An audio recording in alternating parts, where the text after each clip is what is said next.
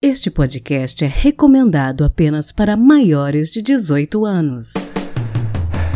Sexo Explícito. O podcast para você gozar a vida.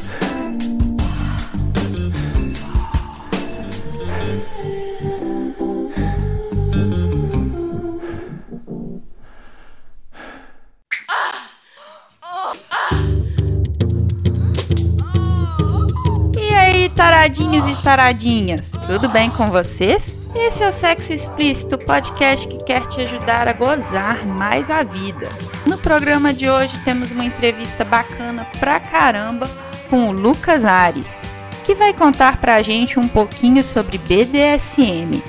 A sigla é um acrônimo para bondas, disciplina, dominação, submissão, sadismo e masoquismo, e corresponde a um grupo de padrões de comportamento sexual humano. Eu conversei com o Lucas no shopping de BH, por isso o áudio vai ter um barulhinho natural de fundo, mas ainda assim com um conteúdo interessante que vale muito a pena. Confiram! E aí, taradinhos e taradinhas, que quem tá falando é Priscila Armani, do podcast Sexo Explícito. E hoje eu trouxe para vocês um convidado que vai falar um pouquinho a respeito de um assunto que para muitas pessoas ainda é algo misterioso, algo que elas ainda não conhecem e têm vontade de conhecer. Eu tô aqui com o Lucas, vocês também podem chamar ele de Ares.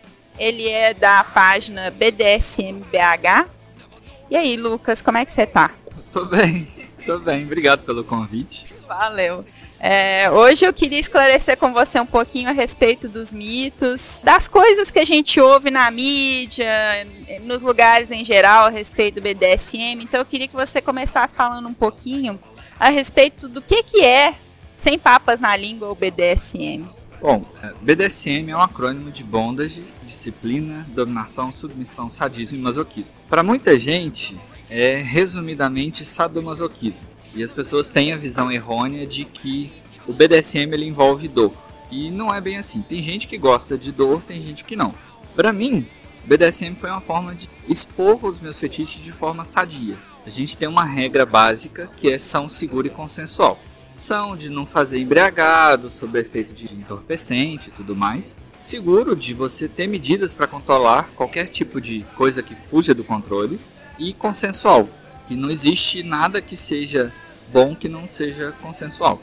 É, essa cultura é importada, não é mérito brasileiro e surgiu originalmente pela comunidade LGBT, que eram os homens da cultura do couro, os leather.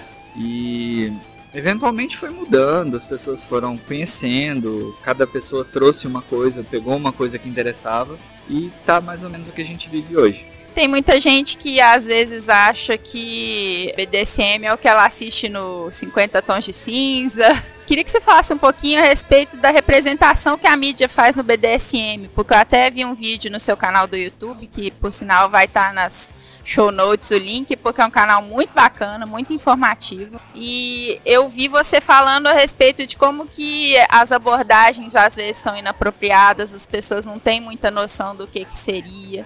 Então eu queria que você comentasse um pouquinho a respeito de como que a mídia representa o BDSM e, como que vocês lidam com isso dentro da comunidade. Bom, a, a mídia representa o praticante de BDSM como sadomasoquista. Sadomasoquista seria aquela pessoa que gosta tanto de exercer o sadismo, de causar dor, de machucar alguém, quanto aquela pessoa que é masoquista que gosta de receber dor. Isso é um mito, porque você tem pessoas que são sádicas e são masoquistas, mas elas são muito menos do que pessoas que gostam de um dos dois lados. E aí não é qualquer sadismo, não é qualquer masoquismo. Não tem graça exercer o seu sadismo de forma sã, segura e consensual numa pessoa que não te deu consensualidade. Então as pessoas têm muito medo de encontrar pessoas sádicas que não respeitem a consensualidade, que não parem quando a pessoa que está recebendo as práticas peça. É, eu até ia te perguntar isso porque eu pedi algumas perguntas para o pessoal da comunidade do Facebook da Cracóvia, que é uma comunidade da qual eu faço parte. E uma das pessoas relatou um episódio que ela sofreu, que rolou uma quebra de consenso, que foi um trauma muito grande. E eu até lembro que eu vi isso num vídeo, você falando, ah, você perde o seu relacionamento. Queria que você falasse um pouquinho, porque eu acho que esse é um grande temor das pessoas. Então, só para concluir a questão do O masoquismo também não é qualquer dor. Dor de cabeça não dá tesão. A dor que você não está esperando, ela também não dá tesão. Então, se você está lá dormindo, a pessoa te acorda te dando uns tapas, tá errado. A questão da quebra da consensualidade é uma falta grave, é um problema gigantesco. E isso não é BDSM. A diferença de um relacionamento BDSM entre praticantes de BDSM e um relacionamento baunilha, que é o convencional, é o seguinte: a gente combina. Então, qual que é o seu nível de dor? O que, que você quer fazer? Você quer só ser amarrado e gozar? Legal. Ah, fugiu do combinado? Pera aí, vamos conversar. Quando há uma quebra de consensualidade, como você me falou agora, isso é um abuso, isso é um crime, isso é punível pela polícia. A pessoa vai ter que responder criminalmente por isso. O que a gente faz com o BDSM é dar uma oportunidade para quem quer expor o seu sadismo de forma tranquila, segura, sadia. Da mesma forma o masoquismo. Tanto é que recentemente a comunidade médica internacional retirou o CID de sadismo e masoquismo e reviu algumas questões relacionadas ao BDSM. Então, se você está praticando com uma pessoa que você confia, você gosta, as duas partes estão ali na consensualidade, é algo sensacional. E como que você se prepara fisicamente e psicologicamente para participar do BDSM? Cada pessoa vê isso de uma forma. Você tem pessoas, por exemplo, que começam a brincar dias antes, a se provocar dias antes de eventualmente se encontrarem. E aí começa um jogo de dominação e submissão antes mesmo do encontro. E aí você tem pessoas que gostam de escolher roupa um do outro, você tem pessoas que gostam de pedir pequenas tarefas, por exemplo, usa um plug, usa um consolo, se masturba mas não goza. E aí vai gerando uma certa expectativa pro dia da brincadeira, pro dia da sessão. E aí essas duas pessoas no dia da sessão colocam em prática aquilo que elas combinaram. Lembrando que muita gente acha que essa parte da negociação ela tira a espontaneidade do jogo. Só que na verdade, você combina, por exemplo, 100 coisas. Se você fizer uma, é diferente de você fazer duas. Se você faz 5, é diferente de você fazer outras 5. Você pode combinar com a pessoa que você quer levar uns tapas, mas não necessariamente ela precisa fazer isso, precisa dar os tapas. E aí o jogo se cria na pessoa que está dominando, respeitando, lógico, que foi combinado, os limites de cada pessoa. Bacana. Uma das perguntas que o pessoal fez e que eu também tinha essa questão na minha cabeça, eu sei que vocês chamam de cenas, né, de sessões, quando acontecem em festas. Essa relação, ela sempre termina em sexo? Como que funciona? O sexo é opcional. O que, que a maioria das pessoas, principalmente heterossexuais, tem como sexo? Penetração. No BDSM, eu costumo falar que é um exercício da sua sexualidade. É um exercício das suas perversões e dos seus fetiches. Então tem jogos, por exemplo, que não tem sexo. Existem mulheres que dominam homens que não têm sexo com esses homens que elas dominam. Da mesma forma, existem homens que dominam mulheres que não têm sexo. E também dentro do jogo, homem-homem, mulher-mulher e qualquer variação disso, mesmo que sejam, por exemplo, mais de duas pessoas. Dentro do BDSM também tem o jogo da castidade, que é uma castidade entre aspas forçada. É consensual, mas uma das partes assume total controle sobre os orgasmos da outra pessoa.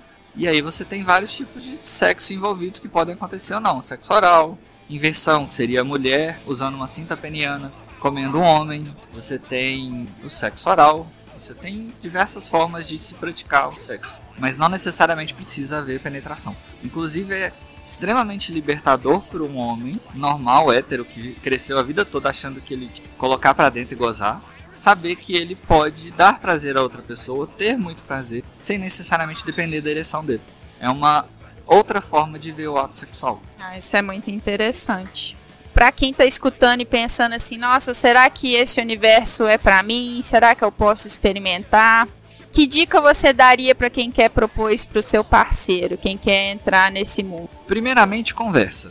Segundo, nunca conversa tudo de uma vez. O que, que acontece hoje em dia? A pessoa pensa assim: ah, eu quero ser submisso, eu quero ser submisso, eu quero ser dominador. E aí você entra no Xvideos, qualquer site desse, e vê uma cena completa de uma hora de duração. Ninguém brinca de uma hora de duração. É raro, é difícil você imaginar o que, vai acontecer por uma hora. E aí você precisa negociar isso com outra pessoa. A dica que eu tô é, primeiro, nunca fala, por exemplo, que é spanking. Você fala, ah, eu queria te dar uns tapas na hora do sexo. Eu queria receber uns tapas na hora do sexo. Depois, você conversa sobre os tapas e deixa esse assunto ali mais ou menos em aberto no ar. Num outro dia, você conversa, por exemplo, sobre o bondage, que seria a restrição. algema, corda e por aí vai. Num outro dia você conversa sobre um outro aspecto. E aí quando você vê, você já viu várias coisas da cena, da brincadeira, e a outra pessoa já sabe mais ou menos o que você quer. E aí eu acho que é o jeito mais sadio, sem necessariamente abrir o jogo, falar de BDSM, falar spanking, falar humilhação, falar privação de sentidos, falar vela, a pessoa jogar isso no Google e se assustar. E aí, uma última dica também, que é o seguinte, tem um vídeo meu que fala como pedir uns tapas. Você chegou a ver o vídeo? Esse Porque é o seguinte, a maioria das pessoas tem medo de dar tapa na outra pessoa. Pensa assim, ah, eu vou machucar, tadinha da pessoa. Nossa, mas é meu chuchuzinho, vou dar uns tapas. E a outra pessoa eventualmente não é tão frágil. Aí ela te pede uns tapas, você dá aquele, da, aquele tapa muito mal dado, muito cheio de, de não me toques. O que, que você faz? Você vira pra outra pessoa e fala assim: Eu senti o seu tapa assim. Aí você vai dar um tapa naquela pessoa com a força que você sentiu. Você vai dar para ela a exata noção do que você tá sentindo. E aí, eventualmente, ela pode pegar mais pesado e te satisfazer nesse aspecto, caso você queira. Entendeu? Entendi, uma dica muito boa.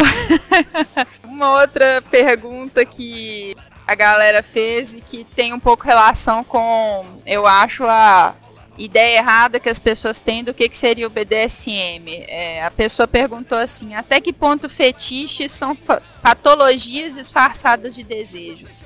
Eu acho que ela perguntou no sentido assim de às vezes tem alguém que tem uma, algum tipo de problema, distúrbio e acha que o BDSM pode ser a solução. Como que vocês lidam com isso? BDSM não trata ninguém.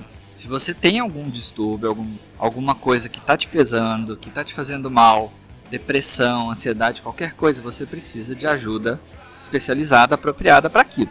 No BDSM, eu acredito que as partes mais críticas são o sadismo e o masoquismo. O sadismo, ele é complicado, ele é uma patologia quando você não respeita a outra pessoa. E se você constantemente está passando dos limites, está forçando um pouco a consensualidade, está errado. Então a pessoa tá apanhando, pediu para parar, você tem que parar. Não é nada de ah, só mais um pouquinho, ou você é muito frouxo, ou você aguenta mais. Não, parou. E a questão do masoquismo, porque normalmente as pessoas que têm um masoquismo patológico têm isso associado à depressão. E aí, a pessoa tá tão inerte do mundo, tá tão presa dentro da crise de depressão dela, que ela usa o masoquismo, começa a se mutilar para sentir alguma coisa, para sentir que ela tá viva.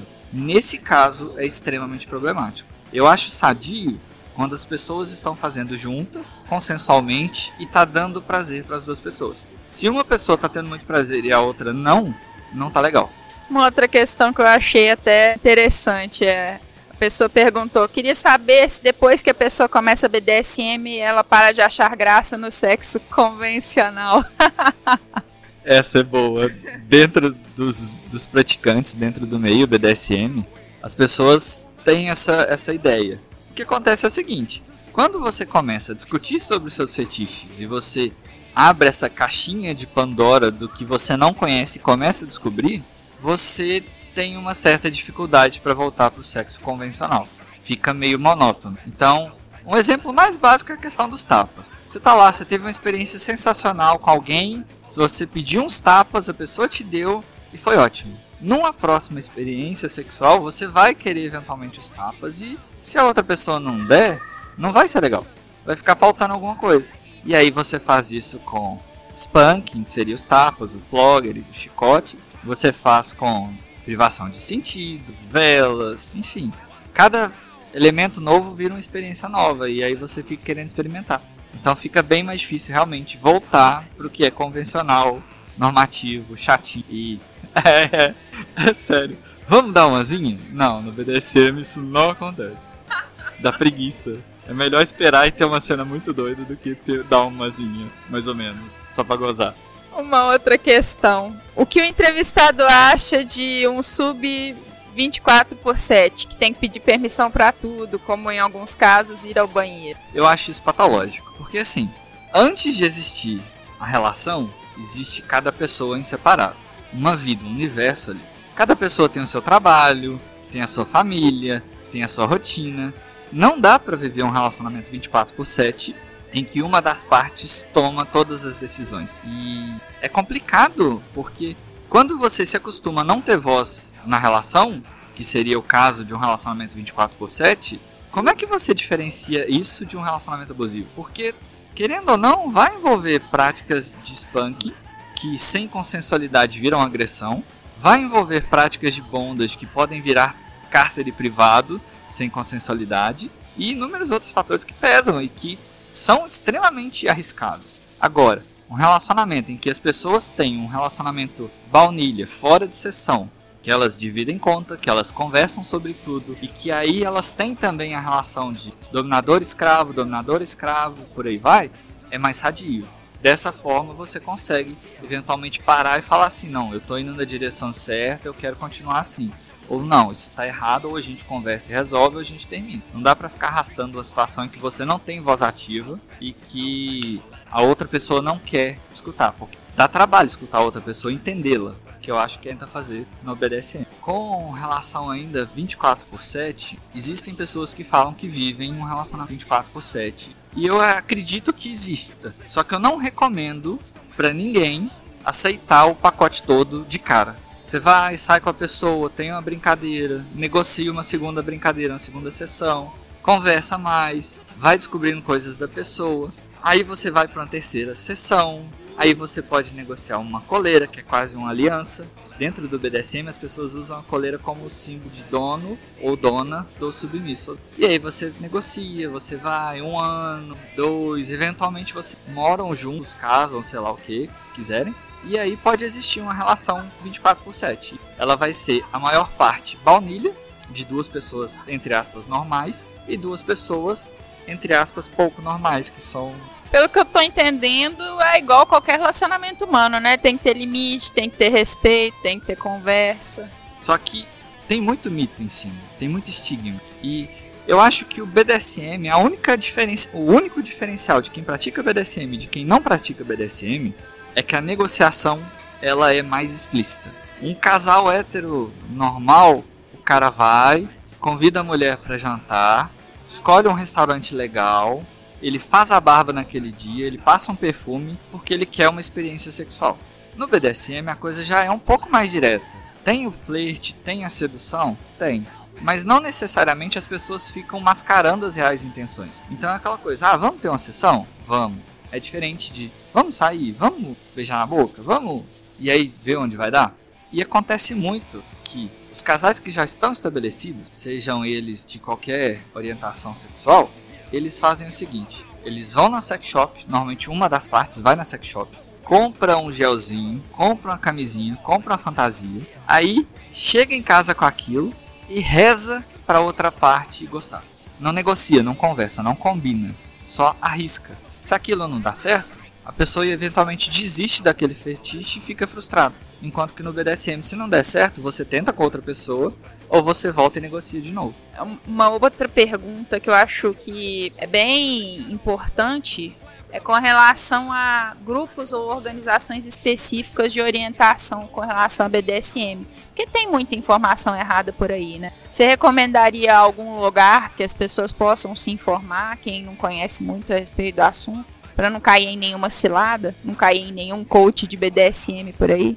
Bom, eu conheço muitas pessoas que propagam muitas informações erradas, mesmo. Inclusive grupos que fazem apoio ao Bolsonaro e estão dentro do BDSM, são pessoas específicas. E é complicado a gente falar de liberdade sexual nesse contexto. O que eu recomendo é o seguinte: procure conteúdo além da língua portuguesa. O que tem no Brasil de português, ou a pessoa cria e ela cria de acordo com a visão dela, e eventualmente ela não está olhando outros âmbitos, então fica uma coisa bem específica ou ela tem bom senso, mas ela não aparece muito. Ou alguém vai lá fora, pega um texto, traduz e exclui a parte que dá trabalho. Por exemplo, tem que negociar a sessão, tem que combinar uma palavra de segurança. Ou que eu ouvi recentemente uma palavra do arrego.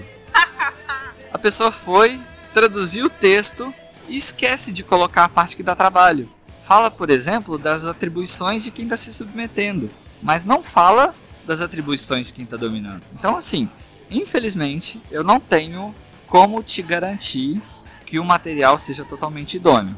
O material que eu produzo, por exemplo, inclusive eu tenho um material pago para quem quer praticar BDSM, ele é focado, ele é feito, criado em cima das minhas experiências. Mesmo que eu me relacione com um grupo de mulheres lésbicas que praticam BDSM, eu não tenho local de fala no relacionamento delas. E aí eu posso tentar falar a minha visão externa e conversar com elas para saber se o que eu tô achando é certo ou não, para eventualmente eu criar aquilo e mostrar para outras pessoas se fizer sentido para elas, elas usem. Só que eu não tenho local de fala. Então, a gente tenta o máximo possível filtrar. E como você filtra isso? Seguindo a regra básica, são seguro e consensual, e procurando o que faz sentido. Então, fez sentido ter spanking na brincadeira, na relação, na, na, na, no relacionamento? Fez. Legal, brinca. E sempre procurar ver o que, que, pode dar errado. Fez uma vez e foi ruim? Tenta descobrir por quê. Faz o seu jabá, fala um pouquinho do seu material, onde que as pessoas encontram.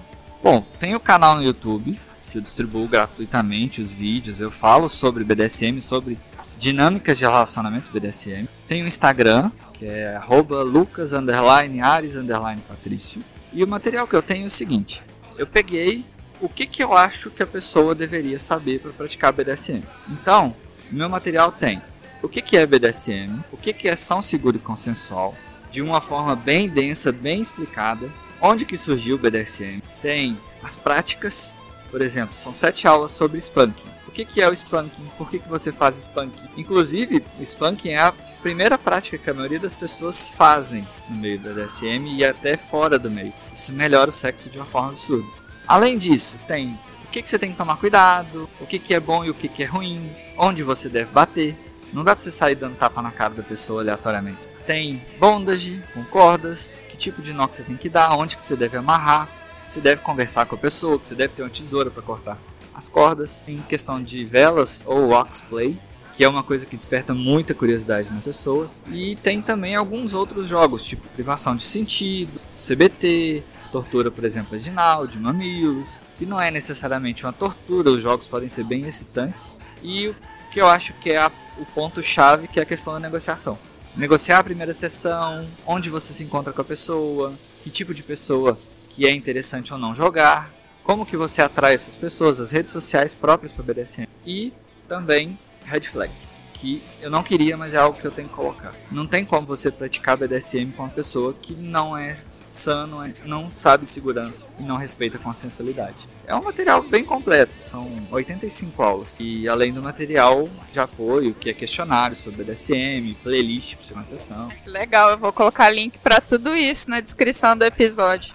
Agora, para concluir, eu queria que você descrevesse como que é uma festa e para muitas pessoas, às vezes, é o primeiro contato que elas têm com o BDSM. Então eu queria que você descrevesse como que é o ambiente, que, que acontece. Inclusive a gente começou a conversar pela questão das festas, né? Cada festa, existem vários tipos de festa no Brasil, tem a cara de quem está organizando. Eu já fui em festa em Curitiba e festa em São Paulo e elas são diferentes das minhas. E cada festa tem lá a sua forma, o seu fluxo. Nas minhas é o seguinte: a pessoa vai chegar na entrada, ela vai dar de cara com um ambiente que tem mobília BDSM, que tem luzes, que normalmente toca rock, que é o que eu gosto mais. Tem um bar que vende cerveja, vende drinks e as cenas acontecem no decorrer da festa. Normalmente o meu a minha programação é uma cena meia-noite e uma duas da manhã. Mas fora isso eu incentivo as pessoas que querem experimentar a experimentar qualquer que seja o fetiche. Dentro das festas não é permitido tirar foto. Quem tira foto é só o fotógrafo oficial. E aí todas as fotos que eu publico em rede social, em site, etc, elas são fotos que cobrem rosto e tatuagens. Ah, a maioria das pessoas acha elas vão às festas e elas são obrigadas a participar. Isso não respeita o consensual, então isso não acontece. Se você vai numa festa, você tem total, total direito de observar, de olhar. Você chega, você convida alguém, você fala para aquela pessoa que é BDSM, que tudo ali é consensual, que ninguém tá ali obrigado. Você pode ir sozinho, você pode ir acompanhado, você vai chegar. Você... Normalmente as festas têm em torno de 70 pessoas eu consigo receber todo mundo, converso com a pessoa, eventualmente se ela quer, quer ser apresentada para alguém eu apresento, se é uma técnica que eu consigo ensinar na festa eu ensino, e a gente permite que as pessoas experimentem. Tem acessórios próprios para começar, o flogger de camurça. O que a sex shop vende como chicote, na verdade é um flogger, que são várias tiras. E aí você tem diversos tipos de materiais que causam diversos tipos de sensação. E é um ambiente tranquilo, é gostoso. Dá pra ir para conversar, para ver algumas coisas interessantes. dá pra ver um pouco de nudez, dá pra ver um pouco de roupas fetichistas, tipo roupa de borracha. Dá pra brincar com corda, dá pra brincar com algema, dá pra usar máscara. E aí você tem pessoas de todos os gêneros, cores, orientações sexuais e essas pessoas se respeitam ou elas são botadas para fora. E, e é isso, é tranquilo, é gostoso. Eu faço as festas que eu gostaria de ir. Nas festas que eu gostaria de ir, o ambiente é o melhor possível e é o que eu acho que eu consigo fazer. Ai, muito legal, muito bacana. Então, para finalizar, foi muito legal esse papo que a gente teve hoje, muito esclarecedor. E eu queria que você desse um conselho para os nossos ouvintes de como que eles podem gozar mais a vida. Porque esse podcast, o objetivo dele é fazer as pessoas refletirem, gozarem mais a vida. Então eu queria que você desse um conselho para os nossos ouvintes, como que eles podem sair por aí e gozarem mais a vida. Se cerque de pessoas legais e converse com elas sobre os seus fetiches. Às vezes aquele amigo, aquela amiga, aquela pessoa que está ali do seu lado pode ser uma pessoa que pode te ajudar a realizar muita fantasia. E dá um passo de cada vez, um pedacinho de cada vez e vai vendo a reação da pessoa. Às vezes você consegue ter muita coisa muito foda realizada e com pessoas que você já conhece, que você já confia. Sensacional. Obrigada, viu, Lucas, por ter tirado um tempinho para conversar comigo. Obrigado. Foi, foi gostoso, foi bacana. Se toca. Hoje eu trago uma dica de série e algumas dicas no Instagram que vão deixar seu dia mais interessante. A primeira é uma série da Netflix que eu descobri por acaso. É um dorama, um drama japonês chamado Nós Temos um Grande Problema. Nessa série a gente acompanha a história da Kumiko e do Kenichi, que se conheceram na faculdade e começaram a namorar. A Kumi sofre de um problema que é um verdadeiro tabu, o vaginismo, e eu achei muito interessante a série tratar de um assunto que a gente raramente vê na mídia. A gente acompanha a dor dela em lidar com esse assunto e a série traz reflexões sobre o que é o amor, a importância do sexo nas nossas vidas, a importância de buscar ajuda clínica e psicológica, além de tratar de infidelidade. Série japonesa na Netflix chamada Nós Temos um Grande Problema. Eu já tô no finalzinho da primeira temporada e recomendo bastante para vocês. E os perfis no Instagram foram sugeridos por duas pessoas diferentes, dois ouvintes. O primeiro deles é da Tainá Maneski, que é de Portugal e faz umas animações muito bacanas e sensuais, além de ser bem eclético e misturado. Esse perfil é para quem gosta de ver animação, intercalada com aquelas músicas gostosas de ouvir enquanto você tá fudendo. É bem interessante. Vou deixar o link na descrição do episódio. Segundo perfil é da Stephanie Sarley, uma artista norte-americana que explora a sensualidade de frutas, verduras e legumes. A arte dela é muito sexy e controversa e faz a gente pensar sobre como o sexo, no fim das contas, está mesmo é na nossa imaginação outra mulher artista plástica foda e que eu vou colocar o link no Instagram na descrição do episódio. Então as dicas são a série Nós Temos um Grande Problema e os perfis da Tainá Maneski e da Stephanie Sarley. Quem conta um conto. E nesta semana temos novamente a honra de receber uma das meninas do podcast baseado em fatos surreais. Um podcast que eu adoro e admiro muito. Dessa vez a Sheila Calef dá vida à nossa heroína, interpretando o texto chamado Sexo Casual, da escritora carioca maravilhosa Ciane Mello. A Ciane tem um projeto incrível no Medium chamado Oi Sumido no qual ela escreve semanalmente um capítulo do livro dela. Não deixem de acompanhar. Eu vou deixar um link para vocês conhecerem mais o trabalho dessa escritora foda. E agora, fiquem com a nossa história. Eu estava focada numa missão: evitar me meter em foda meia boca. Não aguentava mais transar com quem não sabia fazer nada na cama. Eu sabia que isso ia ser difícil. Mas eu queria tentar pelo menos sair só com gente que eu sentisse muito tesão. Com quem eu realmente achasse que eu ia me divertir. Eu acabei ficando três meses sem transar. Já estava subindo pela parede e eu decidi que naquela sexta noite eu ia transar e ponto final. Não ia ser antes, não ia ser depois, eu tinha escolhido aquele dia. Fui para um bar com uma amiga, Luísa, e ela chamou um outro amigo, Nicolas. Ele era gato, mas ele não me dava nenhum espaço para flertar. No fim da noite, cansada, triste, chamei um Uber para casa e eu me despedi deles. No carro que eu lembrei de comentar com a Luísa pelo WhatsApp. Ei, o Nico é gato mesmo. Ele também te achou gata, ela respondeu. E mandou o número dele. Já tinha passado da meia-noite, talvez fosse um pouco tarde para essas coisas, mas eu ainda queria transar naquela sexta. Então eu escrevi para ele e a resposta foi essa. Acredita que eu tava nesse minuto me perguntando onde você morava? Ao ler isso, eu não pensei duas vezes, eu enviei minha localização. Tô indo pra aí, não dorme. E eu respondi: pode deixar, já vou avisar na portaria. Eu vi o Uber dele chegar na entrada do condomínio e fiquei acompanhando ele entrando. Ele me encontrou ali logo depois da portaria. Rolou um oi meio sem graça, meio envergonhado dos dois lados. E eu me adiantei em apertar o botão do elevador que abriu as portas imediatamente. Nós subimos em silêncio até o quinto andar. Eu meio rindo, meio olhando para baixo, assim, um pouco constrangida, né? Que situação. Entrando no apartamento, eu fui andando até a varanda. Ele me acompanhou.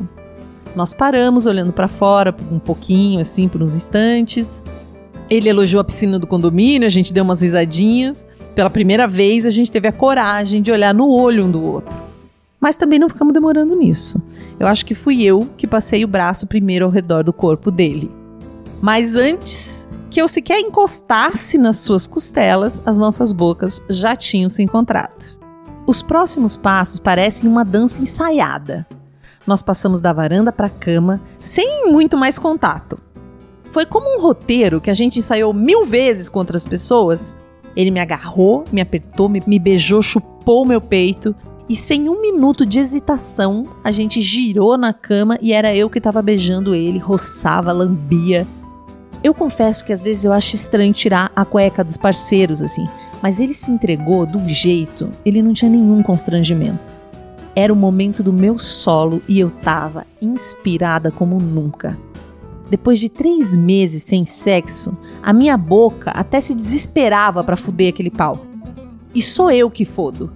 Eu tinha isso bem claro para mim quando eu tava com o pau dele na minha mão e na minha boca. Ou quando eu fazia um suspense e simplesmente parava e assoprava o corpo dele. Ou quando eu procurava os seus olhos para que testemunhassem uma lambidinha sacana. Ele gemeu.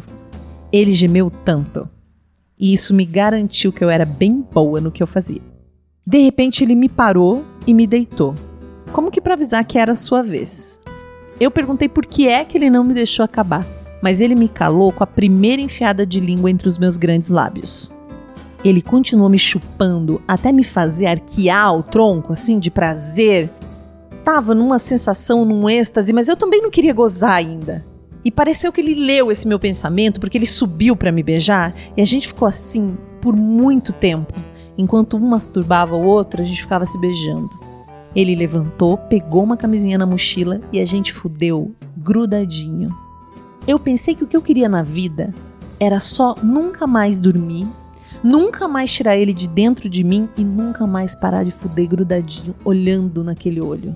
Mas no momento que eu terminei de pensar isso, ainda com as minhas pernas entrelaçadas ao redor dele, Nico levantou o tronco e começou a meter com mais força, deixando escapar olhares e gestos que quase imediatamente ele tentava esconder. E desses atos falhos, o que eu mais gostei foi a enforcadinha, que ele tentou disfarçar na primeira vez, com como se fosse um carinho improvisado no meu rosto. Eu tive vontade de dizer para ele ir em frente, mas eu preferi ser cúmplice daquele gesto autocensurado. Na segunda vez em que, durante uma metida bem forte, ele esticou a mão inconscientemente para me apanhar, ele deu uma recuada, envergonhado. Antes mesmo de fechar os dedos sobre ele, eu já estava achando graça. Também reparei na mão escondendo a força do impulso toda vez que ele estava meio caminho de um tapa na minha cara. E esses gestos interrompidos tinham um efeito do gesto concretizado. Eu fudia com ele e com o que poderia ser dele. Depois que ele gozou, depois que eu ensaiei o começo de outra foda e ainda depois da segunda, quando ele me disse que eu precisava deixá-lo dormir, a gente se abraçou e se encarou como se admitíssemos a dificuldade de verbalizar uma certa incompletude. Amanhã eu vou acordar arrependido, ele lamentou. Por quê? Porque a gente não fez tudo o que podia. Não pensa nisso, eu tô bem satisfeita. Eu consolei. Mas eu sabia que eu ia me sentir do mesmo jeito depois. Esse foi mais um episódio do podcast Sexo Explícito. Foi bom para você? Com edição de Léo Guimarães do podcast Check Spoilers, vinhetas da cafeína do podcast Papo Delas e artes visuais da Júlia Brasolim do podcast Terapeuta, eu me despeço de vocês, pedindo que mandem suas dúvidas sobre sexo e sexualidade anonimamente pelo curioscat.me barra pod sexo explícito, curioscat.me barra pod sexo explícito. E você pode ouvir a gente no agregador de podcasts de sua preferência e também no iTunes, Spotify e na Rádio Sense, é claro. E aí, o que você está esperando? Bora gozar a vida? Beijo!